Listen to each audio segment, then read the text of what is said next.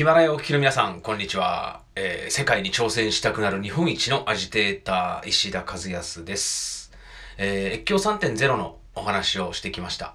で、僕が主催している越境3.0オンラインサロンなんですけど、まあ、とにかく世界の、まあ、いろんな、まあ、相談事や、えー課題、えーそういったものが僕のところに届いて、それを越境3.0オンラインサロンに投げて、えー動かせるプロジェクトを、えー36名のメンバーと、いろいろアイデアを出しながらプロジェクトとして仕掛けているオンラインサロンが越境3.0です。はい。で、いろんなプロジェクトを仕掛けてきたんですけど、えーちょっとその一番最初に取っかかった、今となってはもう懐かしい1年ちょっと前のプロジェクト、ちょっと皆さんに、えーご説明したいと思います。もともとね、モンゴルの外務省に勤める友人からの相談事だったんですね。で、僕の友人で、まあ、モンゴルの外務省の人間がいるんですけど、えー彼女から、えーモンゴル政府の、えー今抱えてる課題、3つありますと。で、1つ目の課題が、えー大気汚染。冬場のウランバートルの、まあ、大気汚染っていうのはひどいんですね。で、二つ目が、えー中国とロシアに国境を挟まれているので、えー第三国貿易を強化したい。中国、ロシアへの、やっぱり経済、えー外貨獲得の依存度がものすごい高い国なんで、モンゴルは。えー中国、ロシア以外の第三国との貿易を強化させていきたい。これが三二つ目の課題。そして三つ目の課題が、えー石炭、金、えー希少金属、そういった天然資源に経済を相当依存しているような、そういうな国国なので、えー産業の多様化、多角化を進めていきたい。天然資源に依存しない経済を作りたいと。えーこの3つの課題。1つ目が、え大気汚染。2つ目が第三国貿易の強化。で、3つ目が、えー天然資源に依存しない経済の多様化。この3つがね、まあ、モンゴルの課題というお話だったんですね。で、その中で、えーまあ、僕らが推し進めたプロジェクトが、えーモンゴルの馬肉ジャーキー、ワンちゃん用のジャーキーですね。じゃそういったものを作ろうというところに話がたどり着きました。で、まあ一つ目の課題、大気汚染っていうのは、まあモンゴルっていうのは、あの冬場はね、マイナス30度とか40度になるんですよ、気温が。で、その中で、えーまあ、ゲルと呼ばれている民族テント。で、民族テントに住んでる方がまだまだ多いんですよね。モンゴルって基本遊牧民なんで、あの、いつでも移動できるような、そのゲル形式の民族テントが非常に重宝されるんですね。え場所を変えて折りたたんで、また別の場所で移り住むと。でそういった遊牧民にとってはものすごい、あの、使い勝手のいいゲルと呼ばれる民族テントに住んでる方がまだまだ多いです。で、そういった方がマイナス30度にもなる真冬のモンゴルでどうやって暖を取るかというと石炭なんですね。石炭ストーブ。で、モンゴルはね、石炭が非常に安いんですよ。石炭が取れる国なんで。で、燃料費の安いやっぱ石炭ストーブがまだまだ主流なので、冬になるともう石炭の煙がすごいんですね。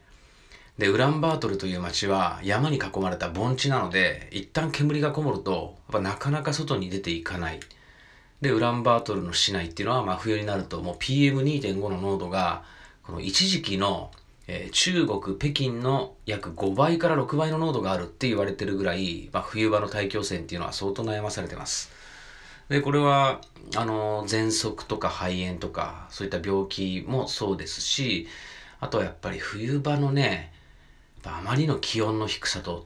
大気汚染のひどさで観光客が来ないんですよね。で、そういう状況なのでやっぱ社会問題となっています。で、このモンゴルの、まあ、冬場の大気汚染。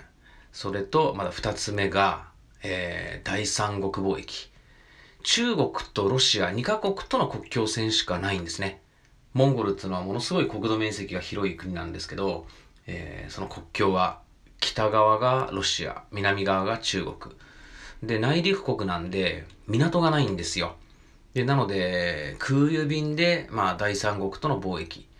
で、まあ、陸路でね、物を運ぶと、まあ必ずロシアか中国を経由しなくてはならないんで、空輸による第三国との貿易をちょっと強化していきたいっていうのがモンゴル政府の思いなんですよね。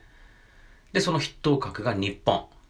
えー、まあ相撲のつながりで日本とモンゴル有名ですけど、まあとにかくモンゴル人は親日。で、日本の ODA でいろんなインフラが開発されてきた国なんで、日本人への恩義とかものすごい強いんですよね。で、あとは3.11の東日本大震災の時に、やっぱり日本のことが大好きで、日本にたくさんこのお世話になっているっていう、そういうモンゴル人の皆さんが、公務員全員が1日分の給料を全員、その東日本大震災の翌日に日本に義援金として寄付したという、そういう背景があるわけですよ。で、モンゴルの方々っていうのは、まあ、日本と繋がりたい。日本ともっともっといろんなことを一緒にやりたいと思ってるんで、まあ、第三国貿易となると、まずその筆頭格となるのが日本なんですね。で、三つ目の課題。これが、まあ、石炭、金、希少金属、そういった天然資源以外の新しい産業、その、えー、天然資源に依存しない、まあ、産業の多様化を進めていこうと。で、まあそういう話の中で出てきたのが、モンゴルのその馬肉産業ですね。モンゴル馬肉っていうのは非常にクオリティが高いんですよ。で、ワンちゃんの、あの、ドッグジャーキーとしても非常にあの人気を集めてるそうで、ただそのほとんどが南米からの輸入品なんで、結構な輸送費がかかるんですね。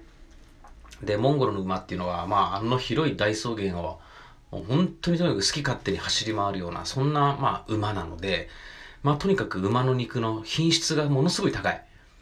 で、日本みたいにまあ抗生物質とか、あと、まあ草原に、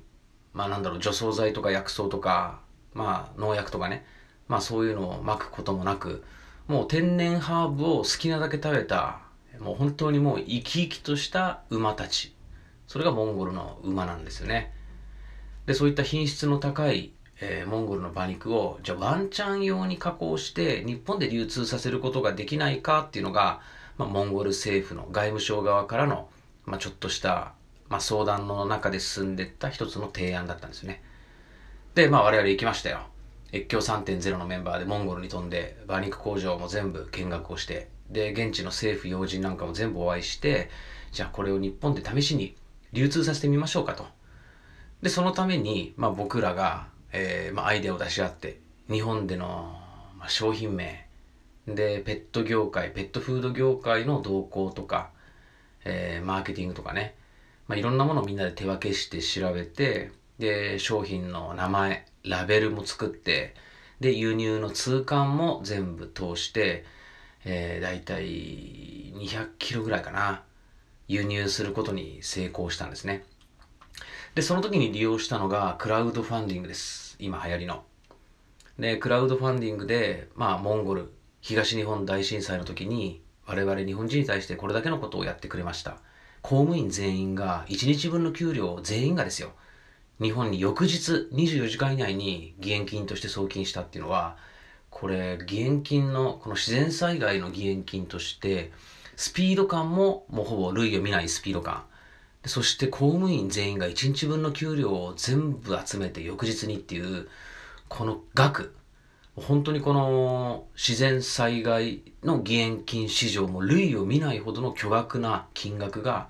日本に翌日送金されたという、そんだけのことをモンゴル人はしてくれたんですよね。でもこれって日本人知らないでしょ、ほとんど。なんか台湾とかアメリカとかの、や、まあ、彼らがやってくれたこといろんなニュースで取り上げられましたけど、モンゴル人の公務員全員が日本に対して義援金を送ったっていうのは、これほとんど報道されてないんですね、残念ながら。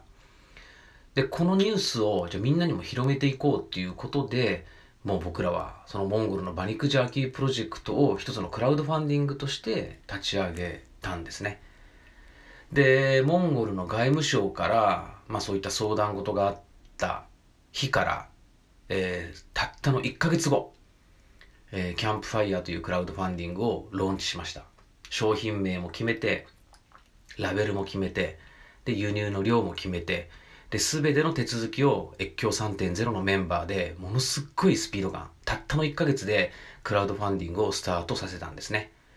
えー、それがまあどのような結果を生んだかというのは、また次回報告したいと思います。えー、今日はこの辺で失礼します。さようなら。ありがとうございました。